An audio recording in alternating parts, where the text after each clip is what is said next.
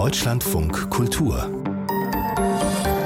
Diskurs. Heute mit Corbinian Frenzel. Hallo.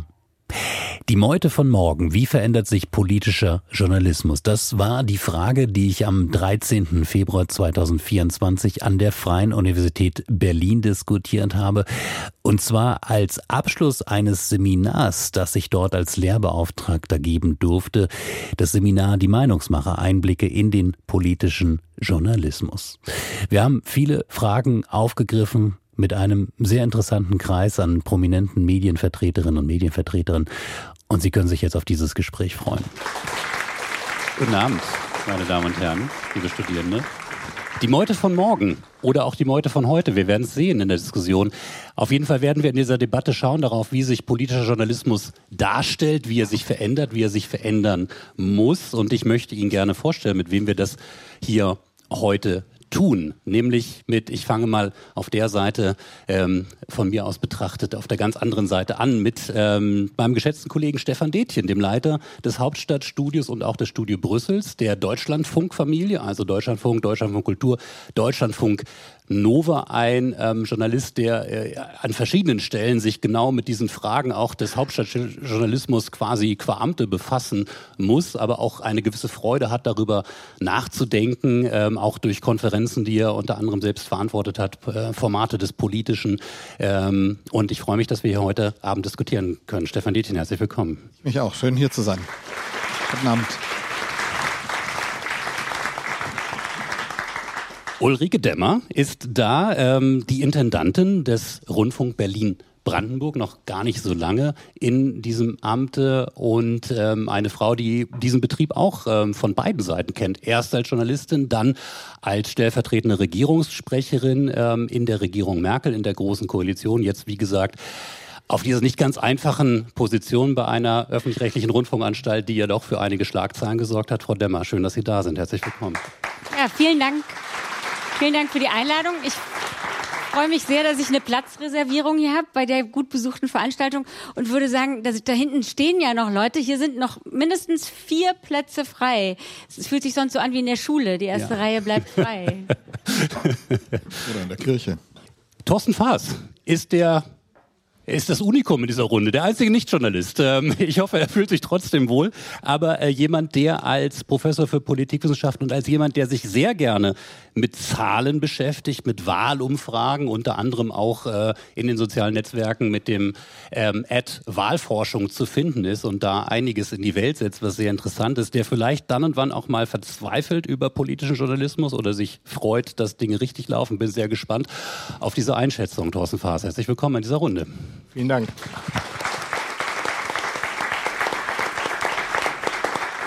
Und last but definitely not least, ähm, Viktoria Reichelt, eine Journalistin, meine Damen und Herren, die gerade für Sie als Studierende insofern ähm, ähm, sehr sagen beachtenswert ist, weil Sie merken, Sie müssen nicht erst ewig lange durch die Institutionen marschieren, bevor Sie spannenden Journalismus machen können. Das schafft man auch schon in jüngeren Jahren, unter anderem bei Funk, dem öffentlich-rechtlichen Angebot, das vor allem in den sozialen Medien stattfindet. Die da oben ist ein Format, das Viktoria Reichelt mitpräsentiert präsentiert, aber unter anderem auch bei ZDF heute tätig ist und die uns bestimmt einiges sagen kann darüber, wie man möglicherweise, und da bin ich wieder bei dem Titel Die Meute von morgen, Journalismus ähm, und gerade politische Formate im Journalismus in Zeiten sozialer Medien auch etwas anders machen muss, als das vielleicht diejenigen, die hier sonst auf dem Podium sitzen, ursprünglich mal gelernt haben. Viktoria Reichel, herzlich willkommen. Hallo.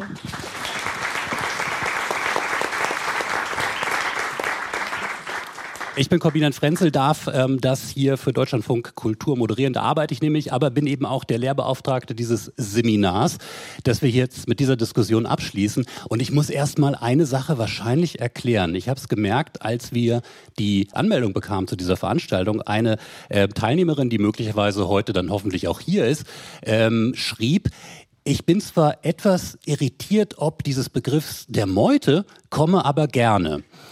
Und jetzt äh, frage ich, ähm, wer will auflösen? Die Meute, wo kommt das her? Also es ähm, ist tatsächlich eine Dokumentation von Herlinde Kölbel, die sich der Hauptstadtjournalisten Meute genähert hat im Jahr 2001. Also auch damals gab es schon eine kritische Reflexion über das, was Hauptstadtjournalismus ist, sein möchte. Und wir sind sozusagen jetzt dann die Meute von morgen äh, aus Herlinde Kölbels Sicht. Äh, ein sehr lohnenswertes Stück. Stefan Detjen äh, schüttelt schon so leicht mit dem Kopf. Ja, weil ich glaube, also äh, Erlinde Kölbel hat den 2001 gemacht, toller Film und damals gab es eine ganze Konjunktur eigentlich von so kritischen Reflexionen. Von Lutz Hachmeister gab es damals ein Buch, ich glaube die nervöse Zone hieß das.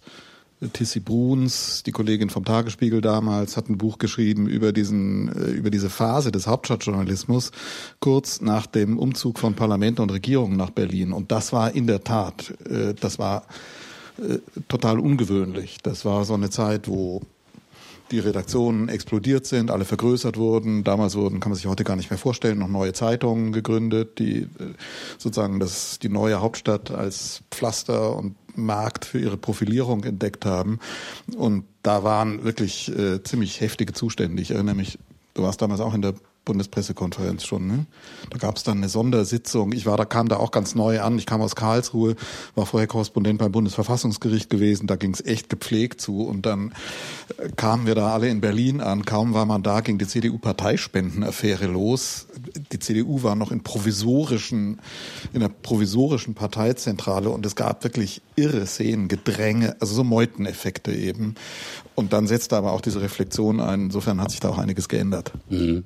Ähm, Dizzy Bruns, ich habe gerade nochmal nachgeschaut, äh, die Republik der Wichtigtour war ähm, war Ihr Begriff. Jetzt frage ich mal Viktoria Reichelt, die ja sehr viel später eingestiegen ist in diesen ganzen journalistischen Betrieb. Ähm, ist das eine Beschreibung, die äh, heute noch zutreffen würde? Ja, äh, muss ich mich erstmal outen. Ich habe die Referenz überhaupt nicht verstanden. 2001 war ich nämlich fünf. ähm, äh, deswegen bin ich äh, quasi recht befreit äh, von diesem Bild hierher gekommen. Äh, muss aber sagen, dass ich, ähm, und das spreche ich aber sicher aus einer funkspezifischen Perspektive, mich nicht so richtig mit diesem Begriff identifizieren kann, weil er nicht so richtig, glaube ich, unsere Herangehensweise an den politischen Journalismus ähm, aufgreift. Mhm. Nämlich inwiefern? Ich glaube, dass wir gerade, also und ich glaube, das ist ein Grundgedanke, den der öffentlich-rechtliche generell haben äh, muss. Wir ja einen Journalismus für alle machen. Wir machen ganz explizit einen Journalismus oder versuchen einen Journalismus für alle äh, jungen Menschen zu machen, auch die, die nicht in Berlin leben, auch die, die vielleicht äh, nicht auf Anhieb das komplette äh, Kabinett aufzählen können. Und deswegen ist uns, ich glaube, gerade uns eine, eine Distanz zu dieser Berliner Hauptstadtblase, die, glaube ich, ganz, ganz viele junge Menschen oder die für ganz, ganz viele junge Menschen ganz, ganz weit weg ist. Ähm, ich glaube, wir sind da gar nicht so nah dran, wie jetzt vielleicht ähm, klassischere Journalisten, ältere Journalistinnen. Also wir heißt jetzt so die Formate, die Sie genau. mitverantworten, Funk und dergleichen. Genau, also nochmal, genau, mhm. vielleicht als Kontext, äh, dass die, die Funkformate sind ja äh, Formate, die sich nur im digitalen Raum bewegen. Die findet man auf TikTok, ähm, auf Instagram, auf YouTube YouTube, auf Twitch, auf den neuen Medien, was ich immer einen interessanten Begriff finde, weil Facebook hat sich ja 2004 gegründet, das war vor 20 Jahren. Ähm, deswegen finde ich das immer einen interessanten Begriff, die neuen Medien. Aber ich weiß, dass wir im, im Journalismus natürlich äh, teilweise damit fremdeln, uns äh, schwer tun, das irgendwie anzuerkennen. Aber es ist nun mal der Raum, in dem junge Menschen sich bewegen und sich eine Meinung bilden. Mhm. Wir versuchen ja so ein bisschen äh, mit dieser großen Frage zu ergründen, ähm, also wie verändert sich politischer Journalismus, wo wir stehen, ähm, wo möglicherweise ein Veränderungsbedarf da ist, wo auch ein Veränderungsdruck von außen da ist. Thorsten Faas, äh, die Rolle kommt jetzt hier dem Wissenschaftler zu. Haben wir denn überhaupt ein Problem? Äh, und wenn ja, wie viele? Naja, wenn man mal bei dem Begriff bleibt, der Meute, dann kommt es ja eher aus so einer Tieranalogie, dass es so eine Gruppe von Hunden gibt, die irgendein Opfer sehen und das versuchen zu jagen. Und wenn sie es kriegen, dann waren sie erfolgreich. Und wenn nicht, dann ziehen sie vielleicht weiter. Und das ist ja durchaus ein Punkt, der zuweilen gemacht wird, dass, dass es so Themenvariationen gibt, die sehr, sehr kurzweilig mitunter sind, dass es so Fokuspunkte gibt, wo eine Weile dann tatsächlich ein Thema, manchmal auch eine Person, aber oft auch ein Thema sehr, sehr im Fokus steht und dann ist spannend zu sehen, manchmal passiert dann am Ende was, jemand tritt zurück, eine Reform tritt ein, aber manchmal passiert auch gar nichts und dann zieht man einfach zum nächsten Thema. Deswegen finde ich diesen Begriff der Meute an der Stelle tatsächlich spannend, weil er eigentlich genau diese Analogie sehr schön darstellt wenn man es mal sozusagen nach oben auflöst, kann man sagen, naja, aber es geht nicht nur um Meinung oder um irgendwie ein Ziel, das man erreicht, sondern Journalismus hat natürlich auch einfach erstmal eine Informationsfunktion. Und wenn man jetzt hier gleich über Probleme redet, könnte man sagen, ich habe manchmal das Gefühl, bin ja auch schon als Empiriker hier geoutet worden, wenn ich mir so angucke, was Menschen wissen, dann ist es manchmal erschreckend wenig. Dass wir manchmal vielleicht diesen Aspekt von Wissensvermittlung erklären, bisschen vernachlässigen zugunsten von doch sehr pointierten Stellungnahmen, das würde ich durchaus als Problem ab und an sehen. Mhm, aber ich verstehe Sie schon richtig. Sie würden sagen, dieser Begriff der Meute ist eigentlich noch ähm, zutreffend oder hat sich das schon verändert? Naja, ich glaube, wenn man mit Personen sprechen würde, die vielleicht mal auf der anderen Seite der Hunde waren, würden die mit Sicherheit sagen, das ist absolut gerechtfertigt. Ähm, das ist das, was mitunter passiert. Ähm, Christian Wulff ist ja so ein Beispiel auch schon ein paar Jahre her zugegebenermaßen, aber wo man sagt, ja. Ich sag das mal für die Studierenden, der war mal Bundespräsident. Bundespräsident ja. ja genau. Mhm. Ähm, aber ich glaube, man könnte auch Beispiele aus der jüngeren Vergangenheit sich anschauen. Armin Laschet 2021, ja, wo, wo plötzlich so ein Fokuspunkt da ist, wo dann wirklich eins zum anderen folgt und, und das, was berichtet wird, ich will gar nicht sagen, dass das der Journalismus heute ist, aber dass es doch immer wieder so Momente gibt, wo dann wirklich eben die Meute, und es sind wahnsinnig viele Leute, das finde ich, darf man nicht vergessen dabei, wo die sich dann plötzlich um doch immer kleiner werdende Dinge kümmern und vielleicht dadurch auch andere Dinge aus dem Blick verlieren. Also manchmal würde ich sagen, sehen wir das durchaus. Mhm. Ulrike Dämmer, wie sehen Sie das? Ich habe ja erwähnt, gesagt, und das weiß man, wenn man in Ihre Biografie schaut, dass Sie ja vor gar nicht allzu langer Zeit auf der anderen Seite standen äh, als stellvertretende Regierungssprecherin. Ist das für Sie ein Begriff, der ähm, der, der noch so seine Berechtigung hat und damit verbunden eben auch die Kritik, die wir ja gerade äh, hier gehört haben? Also ich glaube, dass es aktuell ist, sich mit dieser Referenz auseinanderzusetzen. Ich mit 1,59 habe das äh, sogar physisch natürlich auch erlebt, weil ich äh, stand in dieser Gruppe von Menschen, die dann irgendwie einen O-Ton jagen wollte. Äh, hatte ich Schwierigkeiten, mich in die erste Reihe zu kämpfen. Aber ich äh, finde viel interessanter, was Sie gesagt haben, die Diskrepanz zwischen dem Jagdinstinkt und dem Sagen, was ist. Also ich habe ja auch sieben Jahre für den Spiegel gearbeitet und wenn man dieses Gebäude betritt, damals wie heute, steht da Sagen, was ist äh, als Wunschauftrag äh, von Rudolf Augstein. Und ich finde, dass das tatsächlich zu kurz kommt und interpretiere das äh, aufgrund der, das, das hat sich in den letzten 20 Jahren doch stark verändert, die Ökonomisierung des Journalismus, äh, schlechtere Arbeitsbedingungen.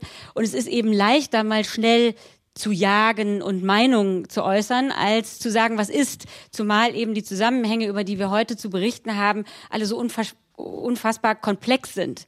Und es ist aber schneller zugespitzt, Meinung zu äußern, als die Graustufen des Sagen, was ist, zu berichten. Und da drin bewegen wir uns und ich finde, das ist viel, viel schwieriger geworden. Und das ist das Problem, mit dem wir uns heute auseinandersetzen müssen. Viel stärker, als äh, es noch zu Helene Kölbels Zeiten war, aus mhm. meiner Sicht. Weil das habe ich am eigenen Leib erlebt. Also in den 20 Jahren als als Journalistin, bevor ich stellvertretende Regierungssprecherin geworden bin, konnte ich sehen, wie die Überschriften zugespitzter wurden und wie äh, auch die, die Meinungsstärke belohnt wurde, incentiviert wurde durch Klicks. Ne? Also man muss ja sagen, als ich angefangen habe mit Journalismus, war ja nur das gesamte Medium messbar. Äh, ne? So eine Zeitung hatte eine Auflage. Heute ist jedes einzelne Stück messbar.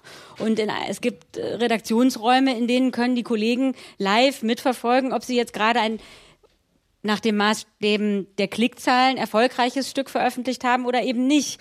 Und incentiviert wird da eben doch die Zuspitzung und nicht die Graustufe des ausgewogenen Berichts. Mhm. Jetzt frage ich die RBB-Intendantin, muss man sich dem so hingeben? Also gerade als öffentlich-rechtliche Anstalt, als öffentlich-rechtlicher Politikjournalismus? Nein, ich finde ja, das ist quasi Kernaufgabe und Daseinsberechtigung des öffentlich-rechtlichen Rundfunks. Wir sind eine solidarisch finanzierte, dem, dem Gemeinwohl dienende Informationsplattform und als solche deshalb, weil sie solidarisch finanziert ist durch ihrer aller Beiträge schon dem Auftrag verpflichtet und nicht unter den, dem ökonomischen Zwang mit Clickbaiting Auflage zu machen, haben wir natürlich die besseren Bedingungen zu sagen, was ist. Und ich empfinde das als unsere Verpflichtung, das zu tun und sehe das aber auch äh, eingelöst an ganz vielen Stellen. Mhm. Wie gut kann man sich davon emanzipieren, Viktoria Reichelt? Also als, als jemand, der eben natürlich für genau äh, diese Medien arbeitet, die nach diesen Logi Logiken funktionieren. TikTok, äh, Instagram, andere, Sie haben sie genannt. Ja, ja ähm, also ich empfinde das äh, auch als großes Privileg, für die öffentlich-rechtlichen arbeiten zu können äh, und als Privileg zum Beispiel auch jetzt für Funk oder ich arbeite auch für ZDF heute, wo wir ein äh, Online-Format äh, machen, was quasi interaktiv ist, wo also die Leute während einer Nachrichtensendung so Call-in-mäßig Kommentare schreiben und wir diskutieren die dann. Ähm, ich halte das für ein Privileg, dass wir auch da mal sagen können, wir finden das jetzt wichtig, dass junge Leute wissen, wer die Schufa ist. Wird dieser Auftrag, äh, wird dieser, dieser, dieses Content Piece, wie man das ja nennt, wird das 1,5 Millionen Aufrufe generieren? Wahrscheinlich nicht. Das ist aber jetzt für uns als ZDF oder äh, Funk auch in Ordnung. Und trotzdem erlebe ich als jemand, der hauptsächlich für solche äh, Medien arbeitet, der zum Beispiel auch von Funk an gewissen Richtlinien gemessen wird. Also wie viele Aufrufe hat so ein Content Piece dann im Schnitt? Da wird dann am Jahresende natürlich einmal abgerechnet und ähm, geguckt ähm, erlebe das natürlich schon auch als Druck und gleichzeitig kann ich aber verstehen, dass wir uns dieser Marktlogik insofern unterwerfen, als dass die Inhalte, die wir machen, natürlich relevant sein müssen. Sie werden ähm, finanziert von uns allen und müssen deswegen auch in einer Form präsentiert werden, die Menschen dranbleiben lässt, weil wenn wir 15 auf, ähm, Content Pieces über die Schufa generieren und die haben dann alle 15 Aufrufe auf TikTok, ist ja auch niemandem geholfen. Dann würden die Leute wieder sagen, es ist eine Ressourcenverschwendung. Ähm, aber ich erlebe das schon auch als Druck, gerade wie Frau Demmer auch sagte, diese Grauschattierung natürlich in sehr kurzer Form deutlich zu machen, wenn ja schon die Arbeitsanweisung dann oft ist. Ne? Ich, ich weiß nicht, wer von euch hat den TikTok? Das ah, das ist interessant. Das sind gar nicht äh, so viele, aber. wir jetzt hier mal beschreiben, gerade dann für diejenigen, die unseren Podcast oder Radio hören, das waren jetzt relativ äh, wenige Hände, äh, die hier hochgegangen sind in einem Saal von so bestimmt 120 Leuten, die da sind. Ne? Genau, dann beschreibe ich das nochmal ganz kurz. TikTok, äh, dieser chinesische wie äh, Kurzvideoanbieter, durchaus ein umstrittenes Unternehmen. ByteDance äh, steht immer wieder auch in der Kritik, irgendwie keine oder nicht genug ähm, Distanz zur chinesischen Regierung zu haben.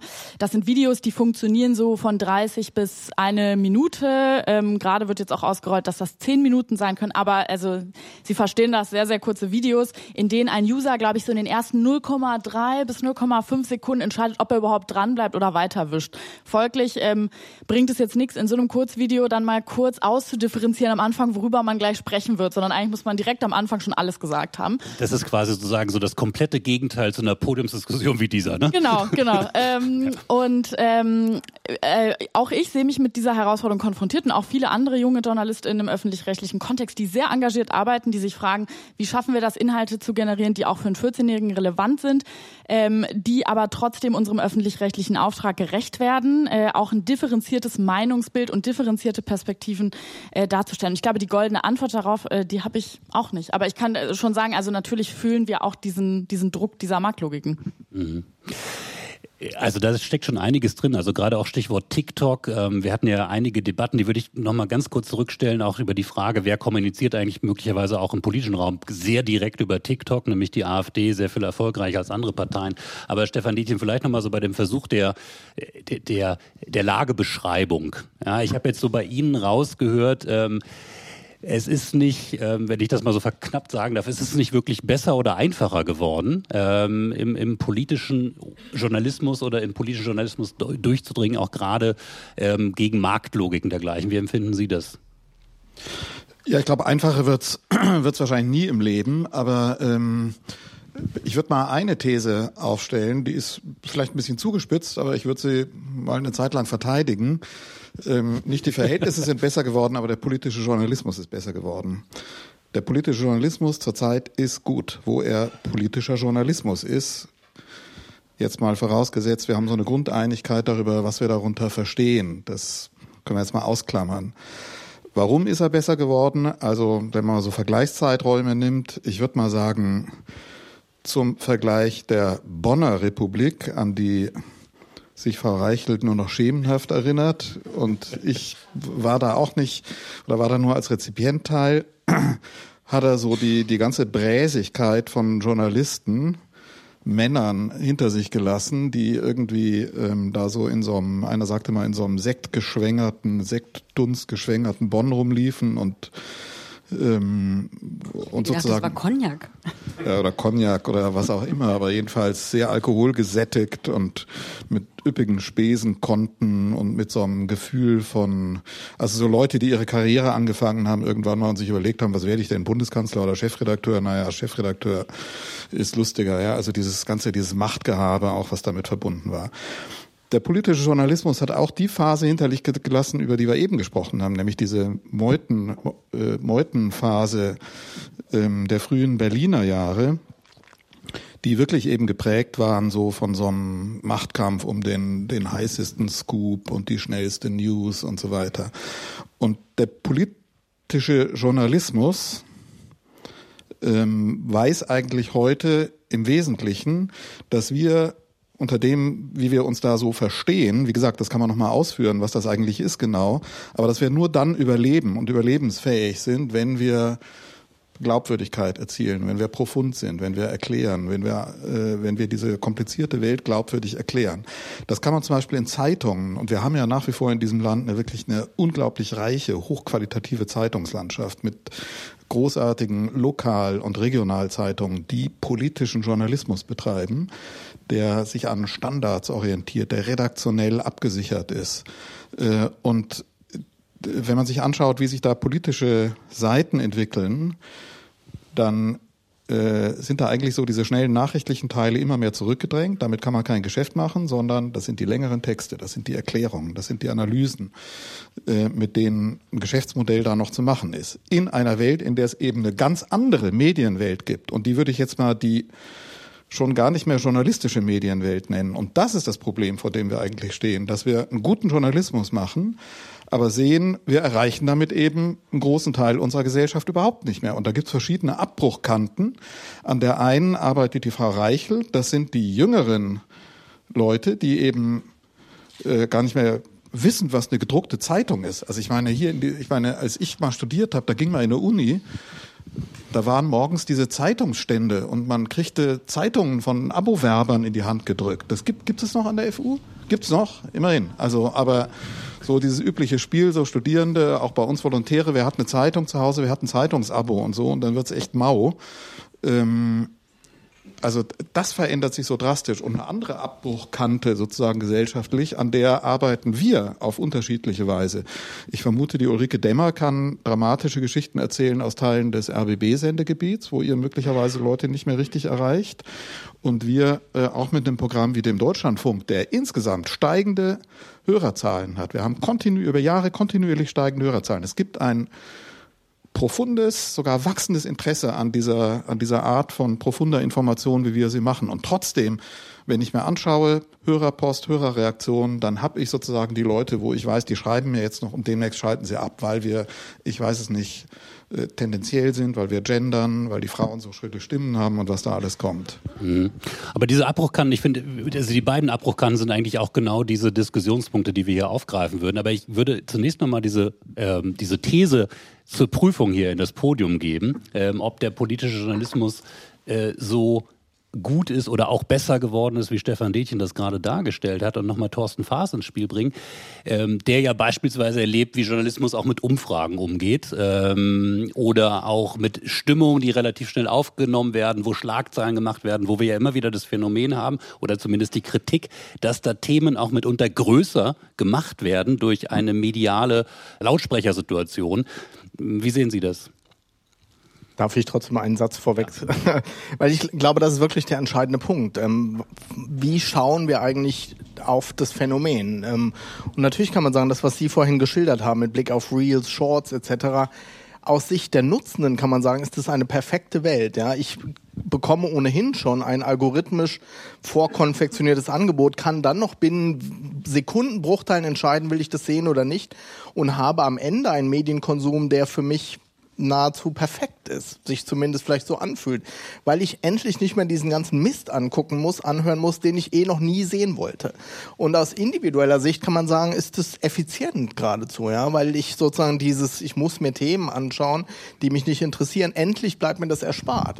Systemisch muss man natürlich sagen, ist es ein Desaster, diese Engführung, weil die Leute kein Wissen mehr haben, auch gar nicht wissen, worüber andere Menschen reden. Und insofern glaube ich, ist das, was die Meute, aber auch eben diejenigen, die das beobachten, wirklich eine Frage, ob man von unten oder von oben, aus individueller oder aus quasi gesamtgesellschaftlich systemischer Perspektive da drauf schaut.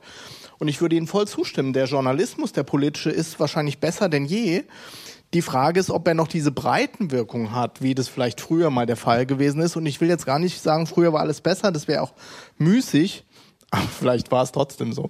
Ja, ähm, aber okay. Natürlich, natürlich hat er die Breitenwirkung nicht mehr. Ja, aber das ist genau das Dilemma, glaube ich, in dem wir stecken.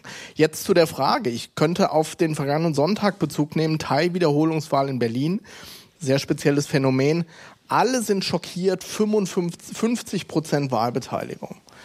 Und es passiert regelmäßig an jedem Wahlsonntag, dass Leute über Dinge fasziniert sind, die seit Jahren eigentlich genau so sind. Ich meine, wir haben regelmäßig Landtagswahlen, wo 50, 60 Prozent der Leute wählen, Kommunalwahlen, Bürgermeisterwahlen, wo es 30, 40 Prozent sind und trotzdem sind dann viele, viele Menschen, gerade auch in Medien muss man sagen, überrascht und sehen das Ende der Demokratie, wenn 55, 50 Prozent zur Wahl gehen. Ähm, also das ist mir manchmal viel zu kurzsichtig und da fehlt so ein bisschen lange Linie, lange Sicht auf das Ganze. Das ist vielleicht das, was dann auch ein Wissenschaftler, eine Wissenschaftlerin auszeichnet, sowas in den Kontext zu setzen. Aber so eine künstliche, manchmal künstliche Aufgeregtheit bei immer wiederkehrenden Ereignissen, die ist manchmal wirklich ermüdend, muss man sagen. Ja, also wenn ich da direkt einhaken kann, ja, das ist die von mir äh, eben als Zuspitzung beschriebene permanente Skandalisierung von Dingen, ne? weil das verkauft sich halt einfach besser. Und da haben wir eine Verantwortung als Journalisten und äh, sagen, was ist, ist eben nicht die Skandalisierung, sondern sagen, was ist, ist es nüchtern darzustellen, den Sachverhalt mit allen Perspektiven, die dazugehören. Ähm, ob ich den politischen Journalismus heute besser finde, ich würde die These in Frage stellen wollen, aber ich war natürlich auch in den Bonner Zeiten nicht dabei. Also auch das war nur eine Vermutung mit dem Cognac. Ich kann es aus eigener Anschauung nicht mehr beschreiben. Wir hatten ja, wenn ich kurz einhaken darf, kurz überlegt, ob wir Ihnen hier Wein beispielsweise anbieten und ich wurde dann zurückgepfiffen, dass man sowas heute nicht mehr macht. Ähm, aber gut, wir können ja danach nochmal klären, ob Sie es gerne gehabt hätten. Ich finde es ja. ganz gut, jetzt ja, hier gut. Bei, bei Sinnen zu diskutieren, weil es ein wichtiges Thema ist. Ähm, was ich beobachte, ist neben der Zuspitzung die Themenauswahl. Sie haben das eben auch schon äh, geschildert. Ähm, es verengt sich zunehmend und ich führe das auch auf die veränderten Rahmenbedingungen de der einzelnen Kollegen in den Redaktionen äh, zurück. Also als ich beim Spiegel war, hatte ich noch den Luxus, ich habe ein einziges Thema betreut, nämlich Verteidigungs- und Sicherheitspolitik. Ich habe mich um, die, um das Militär gekümmert.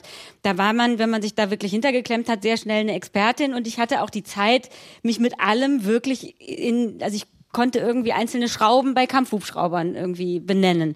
Und das ist natürlich heute in vielen Redaktionen überhaupt nicht mehr möglich. Äh, das führt eben dazu, dass, also, wenn die, wenn die Redaktionen nicht mehr so gut besetzt sind, machen viele, viele Themen und dann ist man auch eher geneigt, das Thema zu machen, was gerade alle Kollegen machen. Äh, ist auch ein altes Phänomen, hat aber meiner Meinung nach so ein bisschen zugenommen.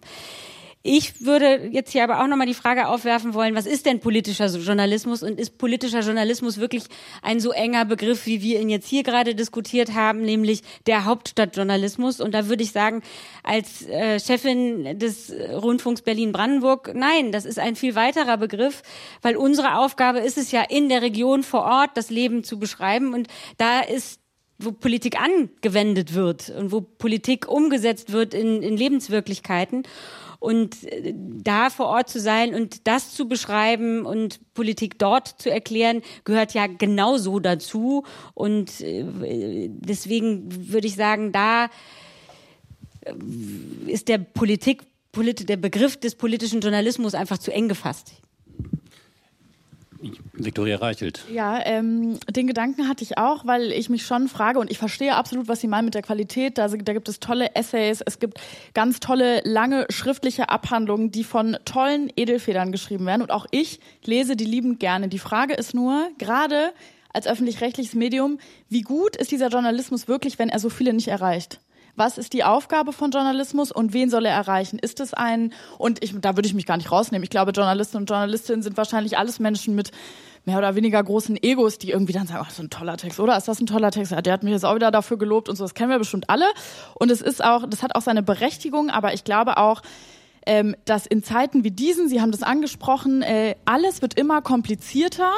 Gleichzeitig, also die Welt wird immer komplexer. Wir befinden uns in einer geopolitischen Lage, die so für viele, gerade für viele junge Menschen so unfassbar schlimm sich anfühlt auf einmal. Nach einer langen Zeit, äh, möchte jetzt auch vielleicht der Merkel-Ära zuschreiben, in der man groß geworden ist, in der man sich politisiert hat, wo man dachte, ja, geht schon irgendwie alles so weiter. Und das ist auch alles ganz okay. Und jetzt erleben wir gerade, dass sich das geopolitische System irgendwie ausdifferenziert, komplexer wird. Wir haben wieder Kriege in Europa.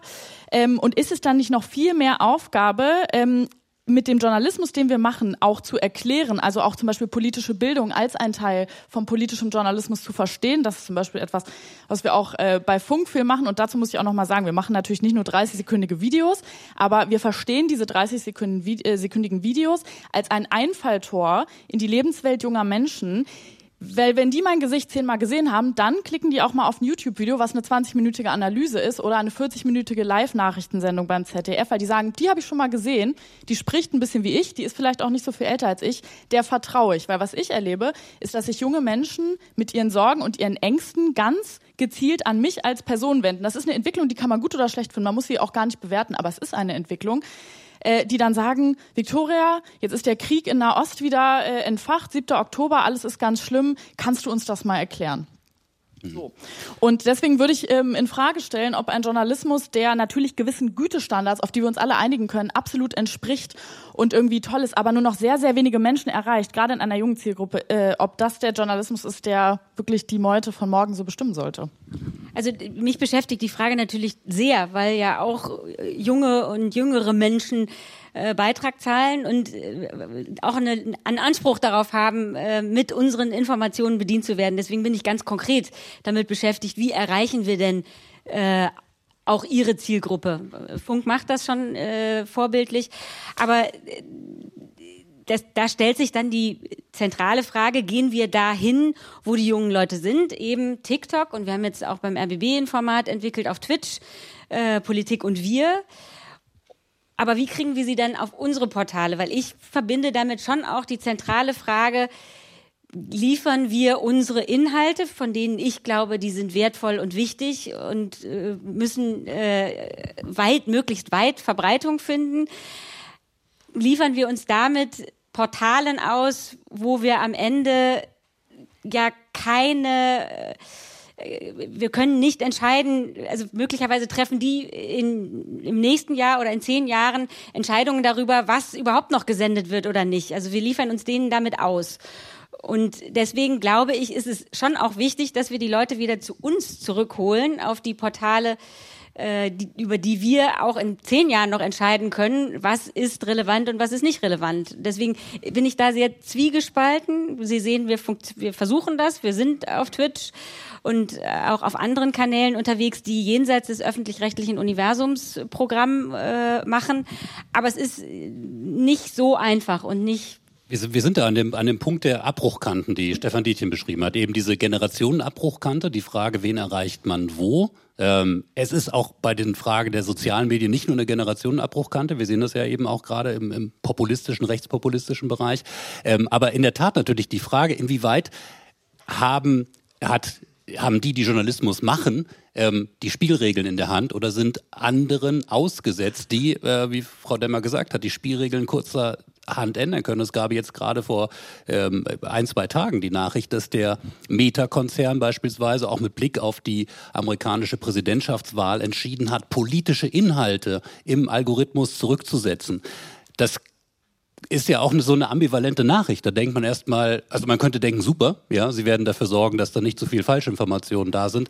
Als äh, jemand vom Deutschlandfunk Kultur kann ich Ihnen sagen, was das bedeutet. Wir wurden schon häufig bei Instagram und äh, Facebook, wenn wir dort Sachen schalten wollten, sozusagen Hinweise auf Veranstaltungen, sozusagen äh, äh, geblockt, weil man gesagt hat, oh, das könnte politisch sein. Also wo man auch merkt, da ist so ein Konzern so grobschlächtig mit seinen Kriterien äh, und man hat im Prinzip kaum Einfluss. Wie, wie erleben Sie das, Viktoria Reichelt, in der konkreten Arbeit? Äh, also erstmal würde ich, glaube ich, sagen, dass die Abbruchkante gar nicht unbedingt eine Generationenfrage nur ist. Ich glaube, es ist auch eine Milieufrage.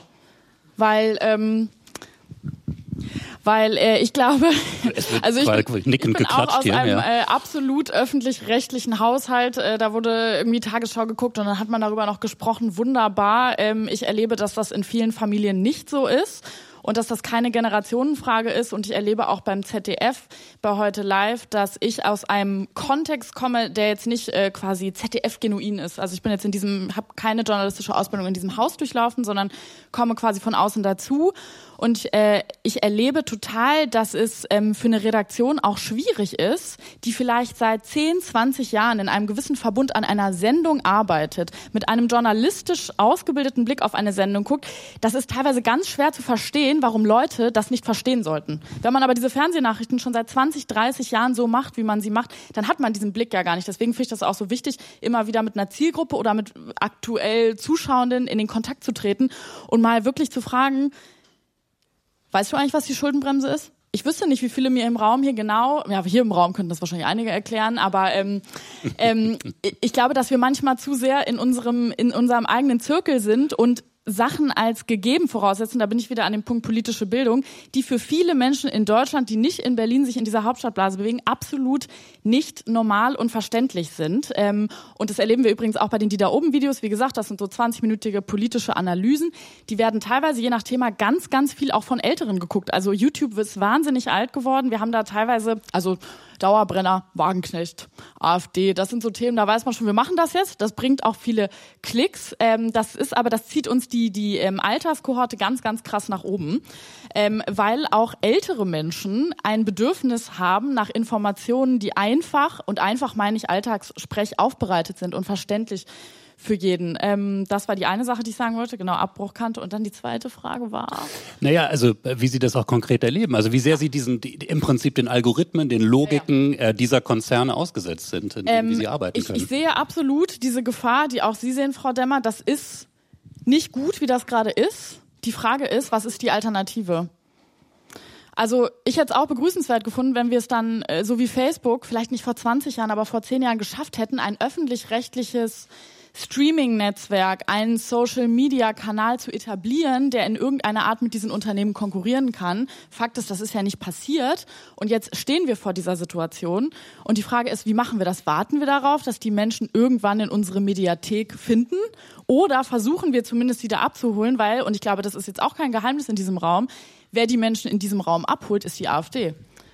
Nein, nein, ich bin da ja ganz bei Ihnen. Also wir, wir müssen die jetzt da abholen, aber wir dürfen nicht aus dem Blick verlieren, dass wir uns Spielregeln unterwerfen, die wir nicht in der Hand haben, die völlig intransparent sind und die äh, welch gearteten Interessen auch immer folgen. Ne? Und, das, und das ist äh, in dem Bereich, in dem wir arbeiten, nämlich Wissensvermittlung, ist zentral äh, für die Willensbildung im demokratischen Prozess. Also ohne Willensbildung funktioniert Demokratie nicht äh, von so grundlegender Bedeutung, dass ich mir da einfach Sorgen mache und da äh, oft erlebe in so Debatten und wenn ich an Universitäten bin, äh, fehlt tatsächlich selbst den Kommunikationswissenschaftlerinnen, den Jungen und den Politikwissenschaftlerinnen, den Jungen so ein bisschen das Bewusstsein dafür und den Älteren wahrscheinlich noch viel mehr.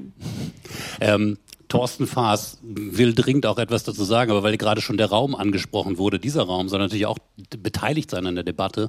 Ähm, wir gehen hier gleich, wenn Sie ein Signal geben, auch mal mit dem Mikrofon direkt zu Ihnen. Aber vielleicht bevor Sie oder indem Sie das Signal geben, könnte Julia Reuschenbach dann auch zu Ihnen kommen und Thorsten Faas schon mal ich intervenieren. Absolut, ich überbrücke gerne die Zeit.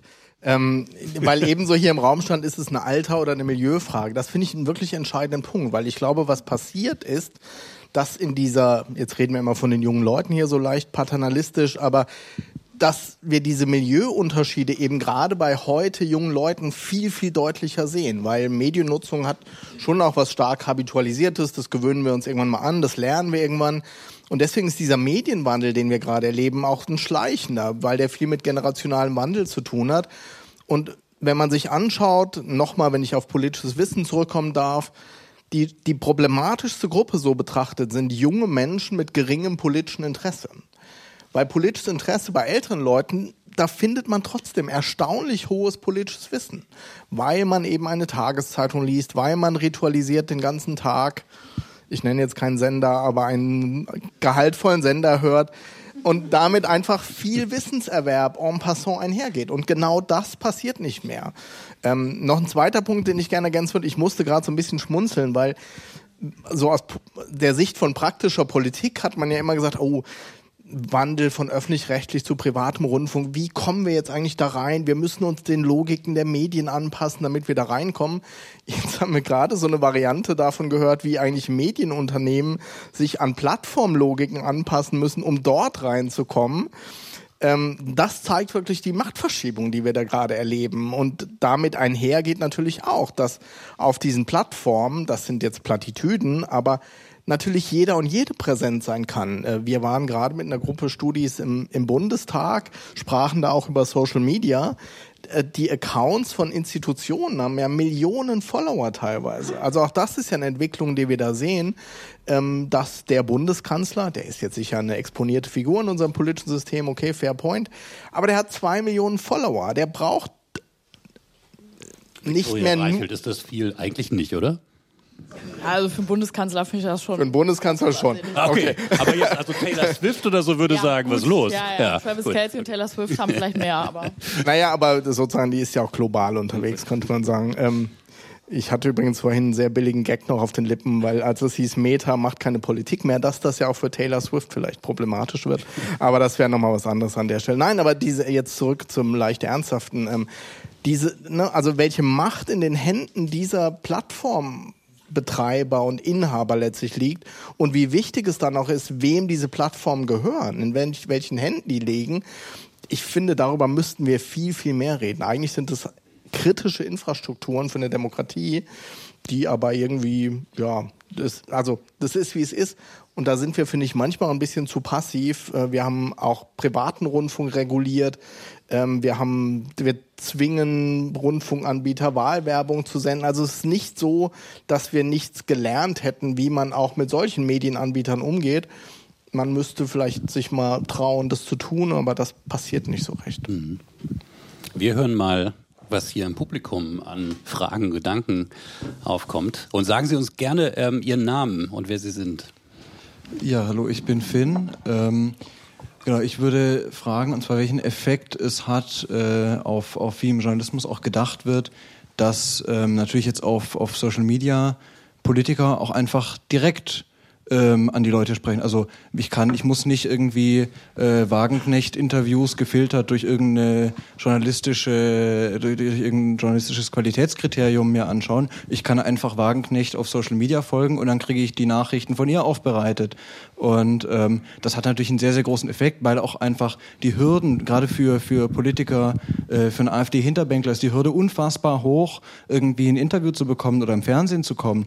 Aber die Hürde, ähm, wenn, wenn, wenn da das Team sich gut anstellt bei der Erstellung von Social-Media-Beiträgen, dann ist die Reichweite plötzlich riesig. Und äh, die, die journalistische äh, Zwischenebene kann sehr gut umgangen werden. Das ist ja schon unterschiedlich angesprochen hier, gerade diese Zahlen, die man bekommen hat. Die AfD alleine ähm, hat sozusagen erreicht über TikTok mehr als alle anderen Bundestagsparteien gemeinsam. Stefan Detjen, die brauchen sie gar nicht mehr, ne? so als äh, Hauptstadtjournalisten. Ja, das ist so. So arbeiten die auch. Das ist bei denen ist das ganz klar. Die haben ganz früh angefangen äh, in ihrer Partei und auch in der Bundestagsfraktion Newsrooms einzurichten, also im Grunde Redaktionen, die so funktionieren wie Redaktionen von klassischen Medien und da diese Kanäle zu bespielen.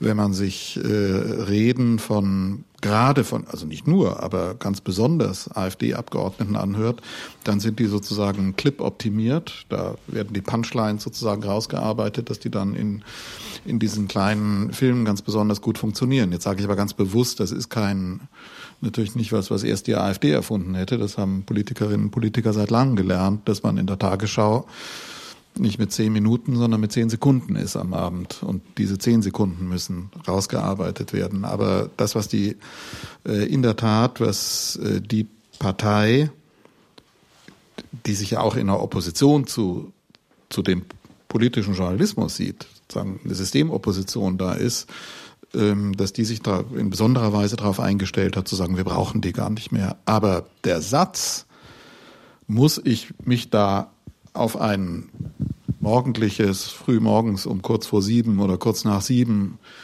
halb ausgeschlafen auf ein Deutschlandfunk-Interview einlassen, wo ich zehn Minuten von irgendeinem aufgeweckten Journalisten befragt werde? Oder mache ich nicht lieber am Tag ein gutes Insta-Post? Oder ähm, Sprecherinnen und Sprecher der Bundesregierung, die uns in der Bundespressekonferenz, Ulrike Demmer und ich saßen da oft nebeneinander, die uns gesagt haben, also das ist eigentlich ganz schön anstrengend, da dreimal in der Woche ähm, in die Bundespressekonferenz gehen und uns diesen blöden Fragen darstellen. Und das ist manchmal nervig. Ähm, in der Zeit kriegen wir unsere Social Media Accounts besser auffrisiert. Das ist was, das ist im Raum. Ja. Insofern, um bei diesem Beispiel zu bleiben, ähm, es geht um Fragen der Regulierung. Ich glaube, mit den Mitteln der klassischen Medienregulierung kommen wir an die Themen, an denen wir jetzt sind, nicht mehr ran. Das ist vorbei. Wir kommen auf gar keinen Fall mehr zurück in die alte Medienwelt. No way. Ähm, das ist anders. Wir sind in einer Medienwelt, die über Algorithmen funktioniert, wo fundamental der Unterschied ist, dass sozusagen die Leute das kriegen, was sie wollen das wird potenziert. Das ist ein kategorialer Unterschied. Ähm, und, äh, und trotzdem ist Institutionenschutz, also die Medien, die da sind, die journalistisch funktionieren, die damit ja auch erfolgreich sind, die zu schützen, dafür zu sorgen, dass die weiter da sein kann, öffentlich-rechtlichen Rundfunk zu sorgen, dass wir gegebenenfalls auch politisch dafür sorgen, dass diese Zeitungslandschaft hier als ein Stück unserer demokratischen Kultur geschützt werden kann. Ähm, dass eine Regierung eben, obwohl das nervig ist in Deutschland, dreimal in der Woche sich eine Stunde da in diese Bundespressekonferenz hinsetzt und sich Fragen von Journalisten stellt, um für eine informierte Öffentlichkeit zu sorgen. Äh, das ist alles total wichtig. Das darf nicht verspielt werden. Die Frage ist natürlich, inwieweit ähm, das Publikum das möchte. Also inwieweit das Publikum sagt, wenn Journalisten, Journalistinnen in der Bundespressekonferenz hart ihren Job machen, wenn die ähm, Politikerinnen, Politiker, egal welcher Partei, sozusagen in Interviews hart rannehmen, dann habe ich davon mehr, als wenn ich, wie Sie es dargestellt haben, vielleicht einfach direkt den Kanal abonniere. Ulrike Dämmer, für Sie als RBB-Intendantin ist das natürlich wahrscheinlich gerade auch mit ähm, einem Sendegebiet, äh, das Brandenburg umfasst. Dort äh, wird in diesem Jahr Landtagswahl sein. Wir wissen, wie die Umfragen aussehen mit einer relativ starken ähm, AfD. Äh, wo natürlich die Frage aufkommt, ähm, wie kriegt man das hin, dass die Menschen sagen, das, was ihr macht, ist letztendlich wertvoller und bringt mich weiter als das, was die mir direkt kommunizieren. Kriegt man das überhaupt noch hin? Ja, ich finde, das kriegt man hin und ähm, dass wir, wir haben ja jede Menge Publikum auf äh, sechs, äh, sechseinhalb Radiowellen äh, und äh, im regionalen Fernsehen. Äh, das uns ja zugeneigt ist und das die Erfahrung macht und das ist sozusagen die Grundlage, äh, man kann uns vertrauen. Und auch wir machen mal was falsch und dann machen wir das transparent und erklären, warum das falsch gelaufen ist. Deswegen bin ich gar nicht so kulturpessimistisch, dass jetzt der, die Möglichkeit, dass Politik sich auch selbst vermarkten kann äh, in der digitalen Welt, äh, bringt den Journalismus jetzt nicht in eine Existenzkrise. Das ist nicht das Problem, sondern im Gegenteil, ich würde sagen, auf Dauer machen die Menschen schon die Erfahrung, dass eine gute Quelle, die mir dann einordnet, was da gerade passiert ist, durchaus wertvoll ist. Und gute Quellen werden ja noch wertvoller äh, in Anbetracht von KI äh, wo wir morgen schon nicht mehr unterscheiden können, was ist denn jetzt äh, Dichtung und was ist Wahrheit. Deswegen bin ich da äh, gar nicht pessimistisch und die Tatsache, dass die AfD, die sich das am professionellsten zunutze macht, den öffentlich-rechtlichen Rundfunk am liebsten abschaffen möchte, zeigt ja, also noch funktioniert das System ganz gut. Die Frage ist, wie bleiben wir relevant? Wie erreichen wir wieder mehr Leute? Und äh, da, das ist ein Weg. Ne? Da gibt es kein Geheimrezept, sondern das müssen wir täglich neu äh, ausprobieren und neue Wege gehen. Und ist aber spannend. Ne? Demokratie ist anstrengend. Hat niemand gesagt, dass das leicht geht. Viktoria Reichelt, äh, Sie wollten, glaube ich, gerade reagieren auch darauf. Ne? Genau, weil ich glaube, der ganz entscheidende Punkt, äh, über den wir eigentlich sprechen, ist ja nicht, äh, dass alle Menschen die Möglichkeit haben, sich auf Social Media darzustellen, sondern die Frage ist ja, kann ich als Rezipient, als Rezipientin erkennen, wer spricht da zu mir? Also für mich ist das eine Frage der Medienbildung. Ähm, wo wir, glaube ich, in Deutschland gerade kolossal versagen. Da muss ich ja nur an meine eigene Schulzeit zurückdenken. Ich meine, da gab es das Internet auch schon. Ich habe es jetzt in ähm, zwölf Schuljahren nicht so oft genutzt. Und letztens bin ich an meiner Heimat, in meiner Heimatstadt an meiner Schule vorbeigegangen, dachte, ah ja, das Hauptgebäude ist immer noch einsturzgefährdet und vielleicht habe ich da auch einen Overhead-Projektor durchs Fenster gesehen. Ähm, und ich glaube, dass wir quasi jungen Menschen vermitteln, zu differenzieren, wer spricht zu mir, wer ist der Absender, ist das ein Influencer, ein Creator? Ist das ein journalistischer Creator? Ist das ein Sender? Werden mir die Quellen hier äh, aufgezeigt? Wie erkenne ich eine gute Quelle? Ist das vielleicht auch ein parteipolitisches TikTok, was ja auch seine Berechtigung hat, aber erkenne ich das dann klar als Parteikommunikation?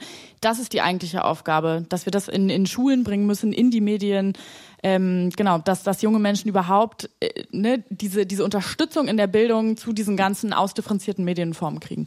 Die redaktionelle Gesellschaft, ne, nennt das, glaube ich, ähm, Bernhard Pörksen, die wir bringen bräuchten. Wir haben äh, weitere Fragen hier im Publikum. Aber hat sich nicht auch gerade während Corona gezeigt, wie sehr auch alle Ü50 Medienkompetenz brauchen und gerade die da sehr, sehr schwer sich mit tun, ähm, das zu verstehen. Also ein, ein Postillon-Artikel zu erkennen, das können viele junge Leute, glaube ich, können aber viele Ü40 nicht. Und ich finde es ein bisschen schwierig in der Diskussion, so paternalistisch gerade über junge Leute zu sprechen und die Medienkompetenz bei den Älteren zu sehen, weil ich glaube, dass da schon gerade auch bei vielen jungen Leuten zum Teil mehr da ist als bei manch Älterem. Und deswegen würde ich gerne mal hören, wie Sie das auch äh, bearbeiten und nicht nur auf junge Leute draufhauen. Mhm. Ja, Hand aufs Herz. Ne? Also wer empfindet denn selber, ähm, dass er vielleicht manchmal gar nicht mehr medienkompetent ist in so manchen jüngeren ähm, Kanälen, Formaten, dergleichen mehr? Ich fand den Hinweis von, von Viktoria Reichel völlig richtig, dass das äh, nicht nur eine Frage von Generationen ist, völlig klar.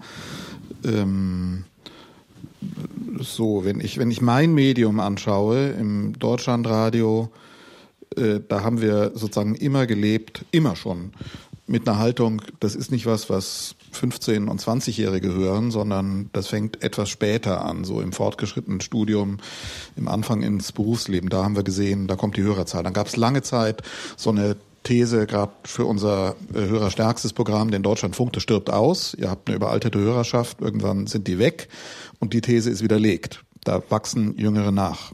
Ähm, jetzt machen wir natürlich auch verstärkt in Ansprachehaltung und so weiter ist das anders als früher viel stärker ein Thema, weil wir das Gefühl haben, da ist eine, kommt eine Generation, ähm, die, die sozusagen generationstypisches Mediennutzungsverhalten hat und da wollen wir uns auch hinbewegen. Wir machen Erfahrungen in meiner Redaktion, wir machen einen politischen Podcast, den Politik-Podcast.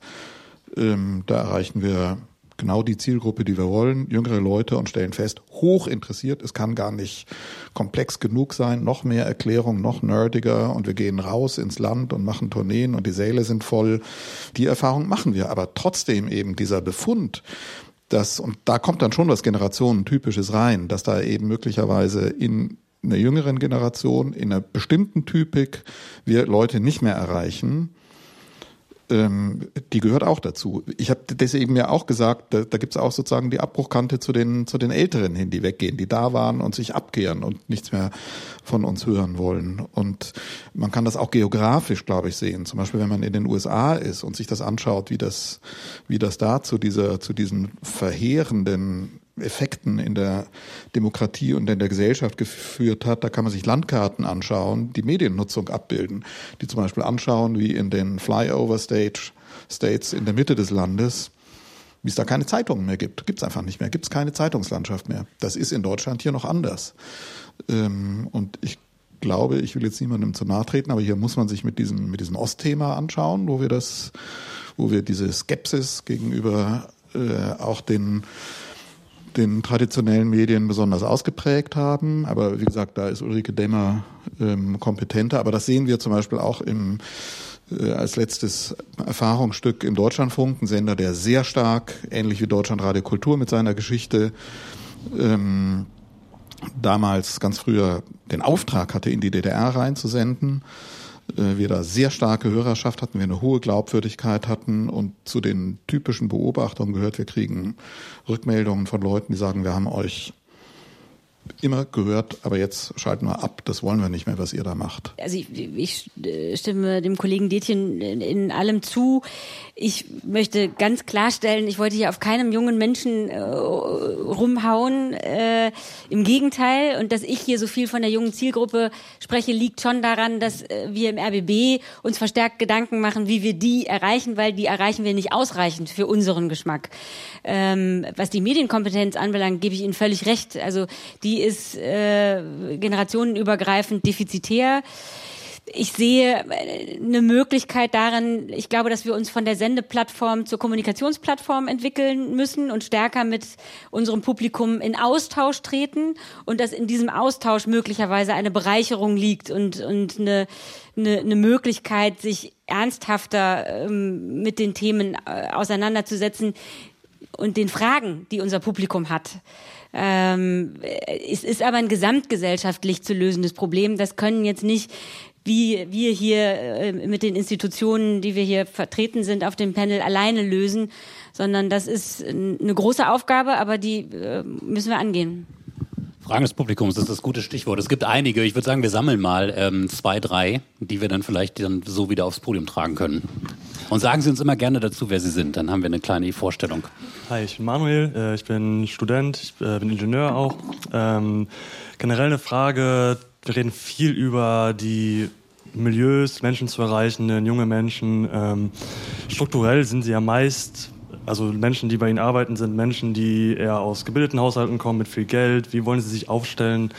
Äh, Menschen, die irgendwie aus äh, Familienmigrationshintergrund kommen oder ähm, Leute, die irgendwie halt viel gearbeitet haben, viel hart gearbeitet haben, mal in die Redaktion zu bekommen oder irgendwie Jobs anzubieten, aufzustellen, auch die Finanzierung zu sichern, weil Volontariat ist auch super schlecht bezahlt, vor allem in so großen Städten wie hier. Also das muss ja strukturell ändern, um irgendwie Leute erreichen zu können. Und wenn die Lebensrealitäten nicht in der Reaktion sind oder in den Sendungen, dann natürlich werden die niemals erreicht. Egal, ob man sich jetzt irgendwelchen äh, Instagrams unterordnen muss oder whatever, weil wie? Okay, vielen Dank. Jonathan Manns, ich bin Teilnehmer dieses Seminars, ein bisschen verschnupft, man hört's. Ein, eine Frage an das gesamte Panel. Welchen Auftrag formulieren Sie an den politischen Journalismus, beziehungsweise mit welchem mit welcher Haltung betreiben Sie äh, politischen Journalismus in Bezug auf extrem rechte Positionen und deren verstärkten Vorkommen medialer Art und Weise in letzter Zeit? Vor allem im Hinblick auf äh, Medienwirkungstheorien. Ähm, es gab, glaube ich, gestern einen schönen Artikel von, ich glaube, es war Doris Akrab in der Taz, die sagte, es würde ja alles der AfD nutzen, selbst beispielsweise die Korrektivrecherchen. Ähm, wie, gehen, wie gehen Sie um? Wie glauben Sie, sollte man umgehen mit einem Akteur, der inhaltlich und formell die Spielregeln missachtet und den Rahmen sprengt? Ist die Zeit von Faktenchecks vorbei?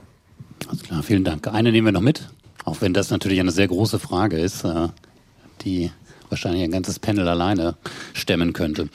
Uh, ja, hallo. Uh, Alex, studiere hier auch Politikwissenschaften am OSI. Uh, meine Frage schließt relativ gut an die zuvorige Frage würden, auch an direkt am gesamten Panel, würden Sie sagen, dass jetzt durch, sei es die neue EU-Gesetze von DSA und DMA oder die allgemeine Aufklärung bezüglich Fake News, Volksverhetzung, Hate Speech und so weiter, dass es jetzt langsam eine Wende gibt in den neuen Medien, wo mehr auf Fakten äh, konzentriert wird, wo gegen Hassrede agiert wird? Oder sehen Sie das als möglicherweise, dass es so ein Berg feiern könnte? Ja, vielen Dank. Also nochmal der Hinweis auf die verschiedenen Regulierungspakete, die da in Brüssel gemacht wurden. Wer will einsteigen? Also ich kann was sagen, wenn ich das zusammenbinde, diese Fragen, ähm, die verstehe ich als eine Frage nach ähm, der Diversität einerseits von Redaktionen, andererseits auch nach den sozusagen äh, nach den Grenzen dessen, was uns im öffentlich-rechtlichen Rundfunk das Bundesverfassungsgericht als Auftrag gegeben hat, nämlich Binnenpluralität herzustellen. Also die, das politische Spektrum an Meinungen und Positionen in der Gesellschaft abzubilden. Und die Frage ist, gibt es da eine Grenze, wo wir sagen, das ist außerhalb dieses Spektrums.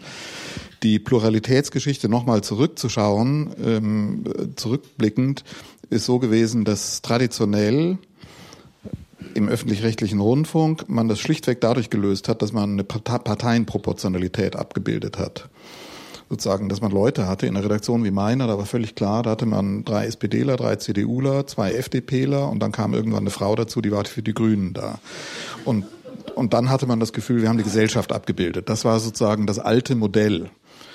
Das hat über Jahrzehnte oder Generationen so funktioniert. So war die Gesellschaft. Dann kam natürlich, also musste auch zum Beispiel Konfessionalität spielte noch eine Rolle, Katholiken, Protestanten. Das war dann ja auch abgebildet in Rundfunkgremien, die sozusagen Gesellschaft abgebildet haben. Und das reicht heute nicht mehr aus, das akzeptieren wir nicht mehr, so wollen wir auch nicht mehr sein. Ähm, das hat auch was mit diesem, ne, hier in Berlin, wir haben uns anders definiert, wir haben gesagt, wir wollen nicht mehr diese alten Parteigänger-Journalismus haben und ich fand das gut. Aber es konfrontiert uns heute auf eine ganz andere Weise mit der Frage, was ist denn dann, wann sind wir denn plural, wann sind wir denn binnenplural? Und dann kommen eben andere Dinge dazu. Dann wird auf Geschlechterbalance geschaut. Das ist institutionalisiert durch Ausschreibungsverfahren und so weiter. Dann kommt jetzt, kommen andere Diversity-Merkmale. Wie ist das denn bei euch mit, äh, mit Migrationshintergrund in der Redaktion? Habt ihr da welche und so weiter? Und dann kann man aber auch schauen, zum Beispiel dann sind wir ständig konfrontiert mit dem Vorwurf, ihr seid alle linksliberal. Ähm, und dann gibt es diese Umfragen, wo gesagt wird, im öffentlich-rechtlichen Rundfunk irgendwie 80 Prozent wählen SPD oder Grüne unter den jungen Nachwuchskräften. Und äh, vor ein paar Tagen sagte mir einer beim Springer-Konzern, bei uns ist das genauso eigentlich, wenn man da eine Wahl machen würde. Haben Sie jetzt gerade auf mich gezeigt, dass was mit Journal aber jedenfalls dauernder Vorwurf, mit dem wir, mit dem wir konfrontiert sind. Und ähm, und deshalb finde ich, ist das eine total interessante, eine total wichtige Herausforderung. Wie gewährleisten wir diese Diversität und Binnenpluralität? Und dann kommen da aber sehr, sehr viele Merkmale rein. Und das hat auch was mit Meinungsspektrum zu tun. Ähm, und sagen wir mal so, die, die, die, die Masse an jungen Journalistinnen oder Journalisten, die in den Beruf drängen und sagen, ich bin ein glühender FDP-Anhänger, und bin ähm, äh, bin äh, bin strikt für Steuersenkungen und ich mache euch außerdem flammende Kommentare gegen das Gleichstellungsgesetz. Die ist nicht so wahnsinnig groß. Ähm, ja, äh, sagen Sie ruhig was. Sie, also ist es jetzt, äh, Sie haben jetzt viel geredet über eine ähm, wie es war und wie es jetzt gerade ist. Und ich habe jetzt eigentlich die Frage gestellt, wie wollen Sie sich in Zukunft aufstellen, wie wollen Sie das verändern und wie wollen Sie sich Strukturen schaffen, das zu erreichen?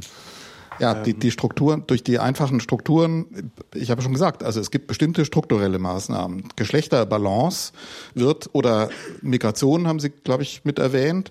Das wird, das ist bei uns ja, sozusagen Auswahlkriterium in, bei Volontärsjahrgängen. Wir schauen jetzt, wir sehen, wir haben verstärkt Volontärinnen und Volontäre, da wurde drauf geschaut, wir wollen Leute mit Migrationshintergrund haben. Ich weise schlichtweg darauf hin, dass das, dass das eine Frage ist, die nicht so einfach zu beantworten ist, sondern die bei uns sehr vehement diskutiert wird, wo wir uns sehr viele Gedanken drüber machen, eben von klassischen Diversity-Merkmalen bis hin zu Fragen von Meinungspluralität. Aber die, die Darstellung, Stefan Detjen, ähm, wie schwierig das ist, wie viele Kriterien da zusammenkommen, möglicherweise auch mehr als früher, ähm, beschreibt ja möglicherweise etwas, jetzt gucke ich mal auf Thorsten Faas, weil der ja einfach immer alle Zahlen parat hat, um dieses Land zu erklären, ähm, als Politikwissenschaftler, möglicherweise ein Ding der Unmöglichkeit ist, weil das ist ja natürlich, wir sind ja hier sehr stark öffentlich-rechtlich äh, aufgestellt in diesem Podium, auch, auch ganz bewusst, weil wir sagen, naja, wenn jemand den Auftrag hat, so etwas wie eine Gesellschaft zusammenzuhalten, zu repräsentieren, abzubilden, diese Diversität in jeder Hinsicht, Herkunftsdiversität, aber auch politische Meinungsdiversität, man könnte natürlich auch vielleicht zu dem Ergebnis kommen, vergesst es, das ist nicht möglich, das ist heute nicht mehr drin. Ja, zu dem Schluss könnte man kommen. Äh, man könnte sagen, vielleicht müssen wir die zufällig auswählen, dann haben wir alle sozusagen drin am Ende. Nur würde man ja am Ende auch niemand zwingen, irgendwo zu arbeiten. Aber der Punkt sozusagen ist an der Stelle, deswegen ist ja die Frage des, des Geschlechts auch eine interessante und relevante an der Stelle, weil das zumindest mit Blick auf staatliche Institutionen im Grundgesetz steht. Darauf soll Politik, soll der Staat hinwirken. Alles andere ist so eine relativ, ich spitze es mal ein bisschen zu, diffuse Antidiskriminierung, wo aber dann in der Tat sehr schnell die Frage kommt, wo hört es denn dann auf? Ne, wir reden über Stadt-Land, wir reden über Milieus, jung, alt. Uns würden wahrscheinlich noch zehn andere Sachen einfallen, die dann auch wichtig sind, die Debatte gibt's ja nicht nur in den Medien, sondern gibt's ja noch viel drängender wahrscheinlich, wenn man an eine Institution wie den Bundestag oder, oder generell auch politische Akteure und Strukturen denkt.